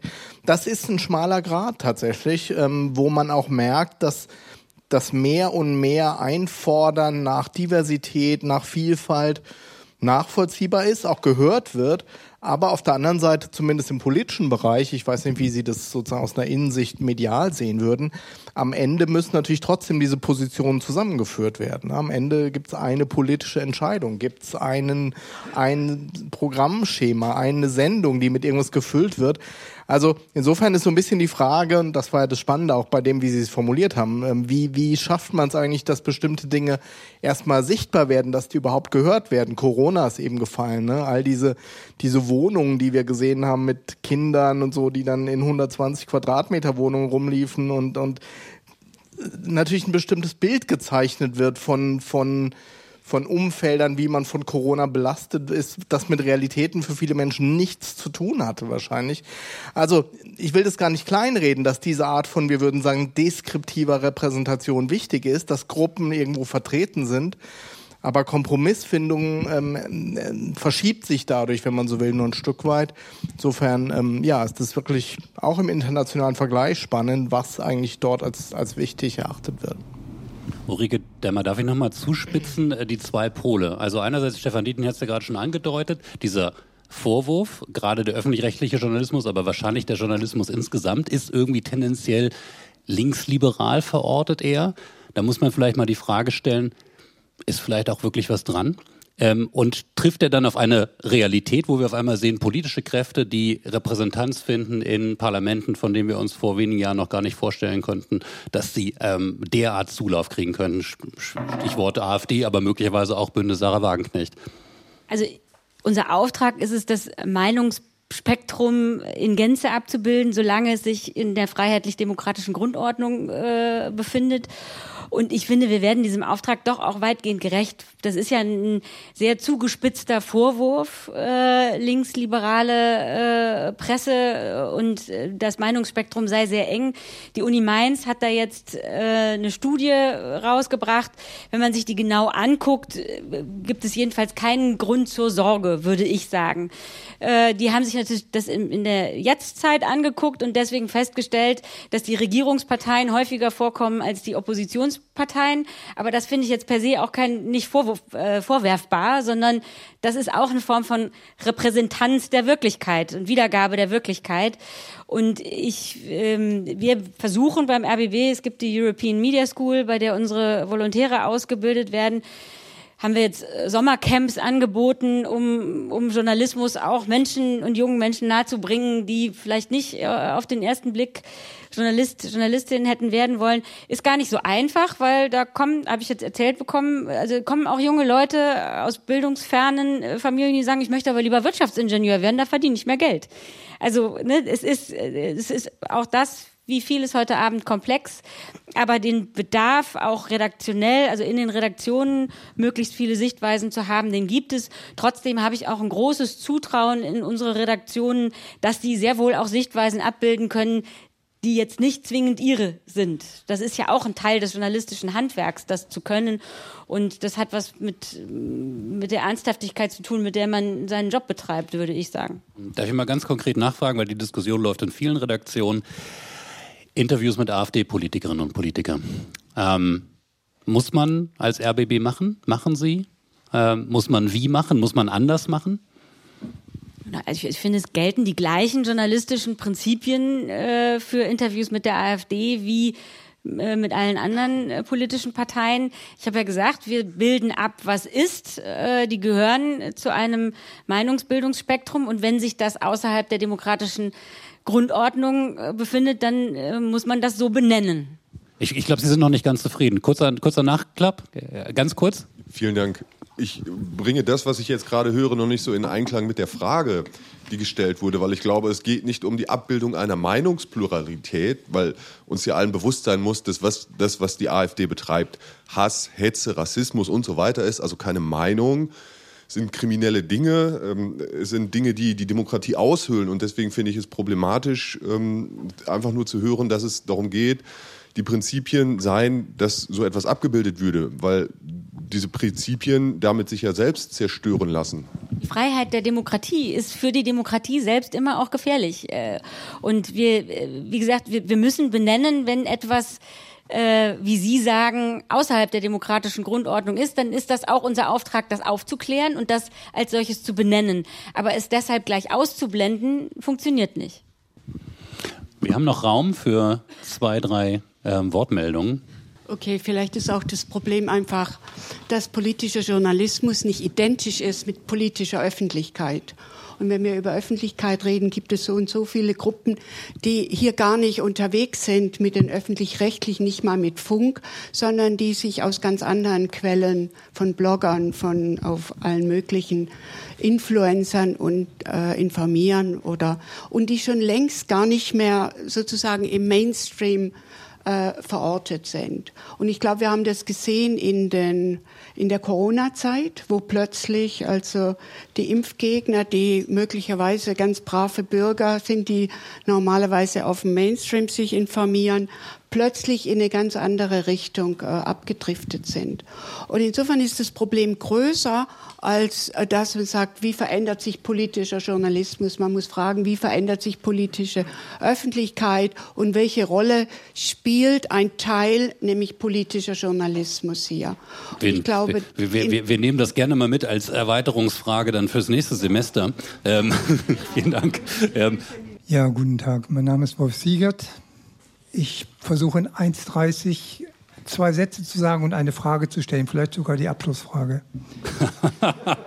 Danke. Der äh, erste, äh, Satz, der erste Satz bezieht sich auf eine Aussage, die direkt hier gemacht wurde, eine Forderung, es möge doch endlich das öffentlich-rechtliche Streaming geben. Ich kann davon berichten, dass ich vor 25 Jahren im Auftrag von Chirac und Schröder genau dafür engagiert wurde. Es gab damals 10 Millionen Euro, um das Ding damals waren es noch D-Mark, weiß ich gar nicht mehr. Ja, D-Mark. Ähm, um das Ding zum Laufen zu bringen. Und nach vier Jahren hatten sich die Herren aus den beiden Ländern so heftig in den Haaren, dass das Ding sang- und klanglos in den Orkus gegangen ist. Zweiter Satz. Vor 50 Jahren war ich hier. Und ich gehörte zu jener Meute, die man damals gehört hat. Und ich muss sagen, wir haben mehr bewegt als viele andere in einer anderen Generation. Und deshalb komme ich zum dritten Punkt, und das ist meine Abschlussfrage. Wer wird diese Meute in 25 Jahren sein? Danke. Okay, ein bisschen Glaskugel. Haben wir noch eine, eine, eine eine Wortmeldung könnten wir vielleicht noch, ähm, es ist ja ein Universitätsseminar, bitte gestatten Sie, dass wir vielleicht dann eher vielleicht die jüngeren Leute zu Wort kommen lassen nochmal. Äh, ich möchte an die Frage ähm, der Dame, die äh, vor sozusagen zwei Wortmeldungen die Frage gestellt hat, anschließen. Und zwar, was ist eigentlich mit der Öffentlichkeit? Ich habe jetzt hier die Diskussion auch so erlebt, es wird sehr zielgruppenspezifisch äh, sozusagen ähm, aufgedröselt dahingehend, wo Reizthemen liegen, wo Dissens liegt. Aber ich hatte zum Beispiel den, ähm, den Eindruck, dass jetzt in der, in der Polykrise, wenn man so äh, diesen Begriff verwenden möchte, äh, die Meute leider ein symbiotisches Verhältnis äh, mit Krisen und neuen Krisenherden eingeht, sodass sozusagen ähm, einem neuen äh, Konfliktgebiet und nach Corona folgte der Ukraine-Krieg leider ähm, sozusagen ein Stück weit einem Feigenblattcharakter verliehen wird, dass vorherige Missverständnisse, vorherige Problematiken in der Übermittlung von Informationen dort aufzuarbeiten, in der Angelegenheit, wo sie sind und nicht, wie ich es dann erlebt habe, ähm, zum Beispiel an, den, an die Problematik des Ukraine-Kriegs und Waffenlieferungen und alle Fragen, die sich damit gestellt haben, näher heranrücken, auch die Politiker sozusagen an eine viel engere Leine nehmen, vielleicht aus einem Eindruck heraus, das Jahre zuvor äh, in der Corona-Krise ähm, nicht gemacht zu haben. Und meine Frage ist deshalb hinsichtlich Öffentlichkeit, wie nüchtern lässt sich auf Dauer überhaupt Krise aufbereiten und müsste es nicht sozusagen schlichtweg auch eine öffentlichkeitszentrierte und eben dann keine zielgruppenzentrierte nach Alter ähm, und nach Medienkompetenz ähm, äh, Übermittlung von politischen Inhalten in einer Anhäufung von Krisen geben. Mhm. Okay. Ja, vielen Dank. Ich glaube, wir ähm, machen an der Stelle äh, sozusagen, auch wenn es noch weitere Fragen gibt, ähm, einen Strich. Das äh, Viktoria Reichel, was da gerade zuletzt angesprochen äh, wurde, ist ja natürlich letztendlich auch so ein bisschen die Frage und vielleicht, vielleicht haben Sie diese Hoffnung auch schon so komplett aufgegeben, weil Sie sich so stark bewegen in, ähm, in, in Medienstrukturen, die vielleicht, aber widersprechen Sie gerne, die vielleicht diese Idee von dieser einen Öffentlichkeit, die man gemeinsam anspricht, wo man nicht Zielgruppen genau schaut, sondern wirklich sagt, ähm, sagen, was ist. Ja, also es, es sind Fakten, es sind Informationen, die müssen wir vermitteln und die müssen wir nicht anpassen an irgendjemanden und an dessen Seh- oder Lebensgewohnheiten. Ist das, ist das noch realistisch? Also ich verstehe, äh, glaube ich, den Wunsch nach dieser Art der Ansprache, ich würde mich direkt fragen, wo sollen wir die denn ansprechen? Ich musste irgendwie ein bisschen an die Bundesregierung denken, die sagt, dass mit dem Klimageld ist so schwer, wir wissen gar nicht, wie wir das überweisen sollen an alle. Und da habe ich gerade gedacht, wie würden wir denn als Medienschaffende alle ansprechen? Ähm, weil wir haben ja schon irgendwie gehört, ne, also äh, Medienkonsum hat wahnsinnig viel mit Habitus zu tun, mit so ritualisierten äh, Akten, die wir irgendwie jeden Tag durchführen, die wir vielleicht auch gelernt haben, äh, ob es jetzt ist, mit der Familie Tagesschau zu gucken oder ZDF heute Nachrichten oder whatever. Und wir erleben ja, dass sich das so wahnsinnig äh, diffundiert, ganz viele gar keinen Fernseher mehr besitzen, während die eigenen Eltern immer noch die Tagesschau gucken, man selber sich aber über Apps informiert oder über äh, ja Websites etc. Deswegen ähm, wüsste ich gar nicht, ähm, wie wir das aktuell machen sollten in diesem Prozess, in dem wir gerade sind, in dem wir uns ja in so wahnsinnig vielen Teilöffentlichkeiten bewegen. Und ehrlich gesagt erlebe ich diese zielgruppengerechte Ansprache, um die sich ja auch immer mehr Medienhäuser bemühen, ähm, in der ja sehr nutzerzentriert oder ähm, leserzentriert, zuschauerinnenzentriert ein Medienprodukt erstellt wird, erlebe ich das eigentlich auch als Gewinn. Weil ich glaube, dass man mit dieser Art der Ansprache ähm, die Menschen eben da erreicht, wo sie sind, mit einem Formatkern, der ein, ja, ein Need, also ein, ein ähm, äh, das ist jetzt peinlich, ne? Das Bedürfnis? Ist ein Bedürfnis, genau. äh, ein Be also mit einem Formatkern, der ein Bedürfnis erfüllt, was Menschen aufgrund ihrer sozioökonomischen Bedingungen, aufgrund ihres Tagesablaufs äh, haben erfüllt. Ich erlebe das eher als Bereicherung, äh, dass es so ein ausdifferenziertes Mediensystem gibt und wüsste, wie gesagt, gar nicht, wo wir alle Menschen auf einmal ansprechen sollten und wie wir dann auch sprechen würden. Mhm. Ich meine, in der, in der utopischeren ähm, Betrachtungsweise ist das natürlich auch letztendlich eine Demokratisierung des politischen Journalismus. Also Stefan Detjen hat es ja vorhin beschrieben, die alten Bonner Verhältnisse, ja, wo man sich ähm, sicher war, äh, wahrscheinlich ist besser zu wissen, was die Leute wissen sollten und was vielleicht nicht. Ähm, eine Haltung, die man sich äh, nicht mehr leisten kann. Ich erzähle ein bisschen aus dem Nähkästchen dieses Seminars, wo wir ja viele journalistische Institutionen dieses Landes äh, besucht haben, auch eine große, wichtige Redaktion, wo wir mit zwei Personen die Chance hatten zu reden, nämlich mit einem Kollegen, der aus der alten Printwelt kam und einer Kollegin, die eher aus der digitalen Welt kam. Und es war so interessant zu beobachten, dass der Printkollege, der auch schon etwas länger dabei war, sich diese Frage, ähm, wie viele Leute lesen eigentlich meinen Artikel, ähm, was ist die Fragestellung, an welcher Stelle sind die ausgestiegen, wo er dann auf diese Nachfrage ehrlich bejahte, dass er sich diese Frage noch nie gestellt hat. Und ich fand es insofern ambivalent, weil ich dachte, das ist eigentlich ein richtig guter, selbstbewusster Journalismus, der sich nicht eben in diesen Horse Race-Kategorien äh, schnell irgendwo hintreiben lässt. Man könnte aber natürlich auch sagen, es ist eine unglaubliche Hybris und Arroganz äh, der journalistischen Arbeit. Und jetzt dürfen Sie was dazu sagen. Ich finde, wie immer liegt in der Mitte die Wahrheit. Ne? Also wir, wir brauchen Journalisten, die unabhängig von was wollen denn die anderen jetzt unbedingt von mir hören, recherchieren und eine Themenwahl treffen, die möglicherweise jenseits von dem, äh, die Ärzte haben es mal besungen, Angst, Hass, Titten und der Wetterbericht, das klickt immer viel, aber das Themenspektrum ist eben größer und äh, deswegen brauchen wir auch Journalisten, die willens sind, Dinge zu machen äh, und über Dinge zu berichten, die vielleicht jetzt nicht äh, wahnsinnig ein wahnsinnig großes Publikum erreichen. Und trotzdem können wir alle nicht an der Relevanz vorbei. Also wenn es gar niemand interessiert, ist auch blöd.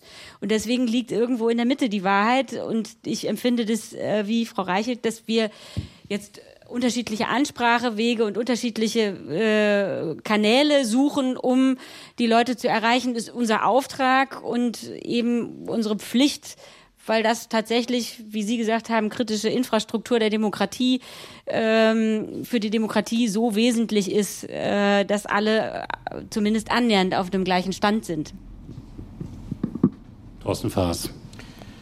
Na, ich fand, die letzte Frage hat eigentlich die Diskussion, die wir heute Abend hier geführt haben, perfekt zusammengefasst. Gibt es eigentlich noch sowas wie eine gemeinsame Öffentlichkeit? Das ist ja vorher auch gefragt worden. Oder gibt es sie nicht mehr? Und wenn es sie nicht mehr gibt, was sind dann eigentlich die Kriterien, worin sie sich unterscheiden? Ich finde, wir neigen dazu, sehr schnell zu sagen, naja, gut, dann gibt es die einen, die gucken rechtspopulistisch da drauf und die anderen, die gucken von links, wo auch immer drauf aber es gibt eben auch sehr politikfreie Zonen. Darüber reden wir, finde ich, immer noch sehr, sehr wenig. Also wie viel Politik gibt es da überhaupt? Was sind die Themen, die dort verhandelt werden? Auch das ist ja sozusagen eine Perspektive, die, die man schon einnehmen muss. Ne? Diese ganze Idee von Medium und Faktor öffentlicher Willensbildung ähm, ist ja schon auch immer eine gewesen, dass man rund um die gleichen Themen bestimmte Argumente austauscht. Aber wenn wir gar nicht mehr die gleichen Themen im Blick haben, da gibt es ja total spannende Analysen zu auch, gerade aus dem amerikanischen Kontext, Fox News versus MSNBC, wo völlig andere Realitäten quasi erzeugt werden. Also, wo gibt es überhaupt Politik? Welche Politik gibt es da und welche Positionen gibt es da? All das differenziert sich aus. Und das irgendwie zusammenzubinden, ist vielleicht schwierig. Auf der anderen Seite, mein Gott, also ich habe eben ja schon mal gesagt, Regulierung, also manchmal sind wir auch sehr schüchtern, finde ich, in dem, was wir uns vielleicht als Gesellschaft uns auch zutrauen. Ähm, äh, um jetzt mal noch eine verrückte Idee am Ende hier einzubringen. Warum wird nicht jedes Mal, wenn wir uns in irgendeinem Social Network anmelden, äh, der Betreiber gezwungen, uns, was weiß ich, irgendeinen verifizierten Nachrichtenbeitrag oder Wahlwerbespot oder was auch immer einzublenden. Also das ist absurd, ist mir klar, aber vielleicht ja doch gar nicht so und, und wäre zumindest auch mal eine Art und Weise, darüber nachzudenken. Ich bin gespannt auf die Diskussion, die das auslösen würde. Die Leichtsinnigkeit des Politikwissenschaftlers in dieser Runde. Ähm, nein, aber äh, es ist ja interessant, also wahrscheinlich brauchen wir viele Ideen, ähm, Stefan Detjen, oder ist es so, und ich sage dazu, ähm, Sie waren gerade einige Monate in den USA, haben da länger Zeit verbracht und das ist ja immer so ein bisschen das Schreckensbild. Thorsten Faas hat es auch gerade angesprochen, also dass wir äh, eine gespaltene Öffentlichkeit haben und dazu ein gespaltenes Mediensystem, also wo quasi schon die Frage, wo man politisch, gesellschaftlich, aber auch sozial, kulturell, vielleicht gar nicht so sehr politisch äh, äh, mit festen Meinungen steht, eigentlich auch schon bestimmt, wie man sich informiert, wo man sich informiert. Wenn Sie jetzt ähm, uns richtig deprimieren wollen, ähm, dann sagen Sie, ja, das wird auch so kommen. Aber meine positiv äh, konnotierte Frage würde eher in die Richtung gehen, können wir das schaffen? Kriegen wir das hin, dass das hier nicht passiert? Ja, die ehrliche Antwort ist ja, das kann auch so kommen. Ähm, gibt ja immer wieder so Weckrufe. Einer von denen war neulich ein Interview des äh, ehemaligen Präsidenten des Bundesverfassungsgerichts, Andreas Voskuhle, der was gesagt hat, was für Verfassungshistoriker eigentlich eine Binsenweisheit ist, aber zurzeit auf einen anderen Resonanzraum fällt, nämlich dass es sein kann, dass die liberale Demokratie, über die wir hier gerade reden, in der wir uns alle ganz wohlfühlen, dass das nur eine kurze Epoche der Geschichte irgendwann mal gewesen sein wird. Und alles, worüber wir jetzt gesprochen haben, die Dynamiken, die Mechaniken, die technischen Veränderungen in der Medienwelt, das sind die Ingredienzen, äh, die dazu beitragen können, diese Gesellschaft als liberal äh, konstituierte Gesellschaft zu zerstören. Und das kann passieren. Und wenn das kaputt geht, dann ist die Zerstörung der Öffentlichkeit, also die Zersplitterung der Öffentlichkeit, die Entstehung von Parallelöffentlichkeiten, ist ein ganz wesentlicher, wird ein wesentlicher Teil davon gewesen sein. Und ich glaube eben, die, die Antwort liegt darin, zu versuchen oder, oder zu sehen, dass wir hier auch im Unterschied zum Beispiel zu den USA einen Kern von Öffentlichkeit haben, der ziemlich groß ist, ziemlich stabil ist, institutionell ziemlich stabil ist durch die Art der Medien, die wir hier haben. Und äh, dass in diesem und dass der geschützt, dass der erhalten werden muss, dass der gewertschätzt werden muss. Ähm, und dass das dann die Möglichkeit geben muss, die Diskussionen, die wir hier führen, wo wir jetzt keine befriedigenden Antworten darauf gegeben haben, also die Antwort auf Ihre Frage sind wir ja letztlich noch schuldig. Wie gehen wir um mit diesen Befunden, dass da extreme Kräfte am, am, am Werk sind? Wie reden wir über die oder wie reden wir mit der AfD? Ähm, da, dazu gehört dann, dass in diesem, in diesem Kern, wenn der liberal konstituiert sein soll, dass das ausgehandelt werden muss, dass wir da keine jetzt keine ganz einfache Antwort drauf geben können, sondern dass, dass das möglich sein muss, dass wir ihnen sagen, das verhandeln wir jeden Tag, das ist jeden Tag Thema in unseren äh, Redaktionskonferenzen. Wie führen wir Interviews mit der AfD? Ähm, sozusagen die Antwort im Moment ist ja, wir führen sie. Aber es kann auch sein, dass man zum Punkt kommt und sagt, das geht nicht mehr, Schluss. Ähm, aber die Freiheit brauchen wir, das Vertrauen müssen Sie uns entgegenbringen. Das muss in solchen Foren verhandelt werden. Und ich glaube, das gehört dann mit dazu, diesen Kern einer Öffentlichkeit zu schützen, damit die zentrifugalen Kräfte nicht so groß werden, dass uns das alles auseinanderfliegt. Ulrike Demmer, ich gebe Ihnen diese Frage, äh, die an Stefan Dietjen ging, zum Abschluss nochmal ganz konkret. Meinen Sie, Sie, also der RBB, kriegen das hin, dass ein grünen Wähler ähm, Ihnen genauso vertraut wie der AfD-Wähler, wenn er Nachrichten hört, wenn er Berichterstattung hört, der sich möglicherweise hier wie da mal aufregt, aber grundsätzlich ein, ein grundsätzliches Vertrauen in, in, die journalistische Arbeit hat, ähm, die Sie machen? Also das Vertrauen richtet sich ja grundsätzlich, also wir möchten ja so vertrauenswürdig arbeiten, und das ist ja nicht zielgruppengerichtet, mhm. sondern also, dass wir vertrauenswürdig arbeiten, richtet sich an unser gesamtes Publikum. Äh, und das muss dann am Ende jeder für sich entscheiden, ob er unsere Qualitätsmaßstäbe, die wir anlegen, äh, für die hält, die für ihn relevant sind. Und ich hoffe, das ist äh, und also wir haben äh, da eigentlich sogar sehr gute Werte. Also die Menschen vertrauen uns im Sendegebiet an erster Stelle und das äh, ist vielleicht neben äh, den pessimistischen Blickwinkeln, die auch ich teile, äh, die gute Nachricht. Also man darf ja nicht vergessen, die schlechten Nachrichten verbreiten sich schneller und sie werden von Menschen verbreitet, die lauter sind als die äh, anderen. Ne? Die, und wir bewegen uns Gott sei Dank immer noch in einer sehr großen Gruppe von Menschen, die die Werte unserer freiheitlich-demokratischen Grundordnung teilen. Das wollen wir jetzt hier auch heute Abend so nicht vergessen. Ich möchte äh, nicht so ganz pessimistisch aus diesem Abend rausgehen. Also ähm, es gibt noch ein Publikum, das guten Journalismus wertschätzt äh, und ihn weiter verbreitet. Und wenn wir heute Abend mit dieser Debatte ein bisschen dazu beitragen konnten, äh, dann haben wir schon wieder ein Stück geleistet. Es gibt auf jeden Fall ein Publikum, das sich für diese Fragen interessiert, nämlich das Publikum, das heute Abend hier war und Ulrike Demmer, Stefan Detjen, Viktoria Reichelt und Thorsten Faas zugehört hat bei dieser Debatte. Ich möchte mich ganz herzlich bedanken für den Austausch mit Ihnen und ganz herzlich bedanken für Ihr Interesse. Vielen Dank.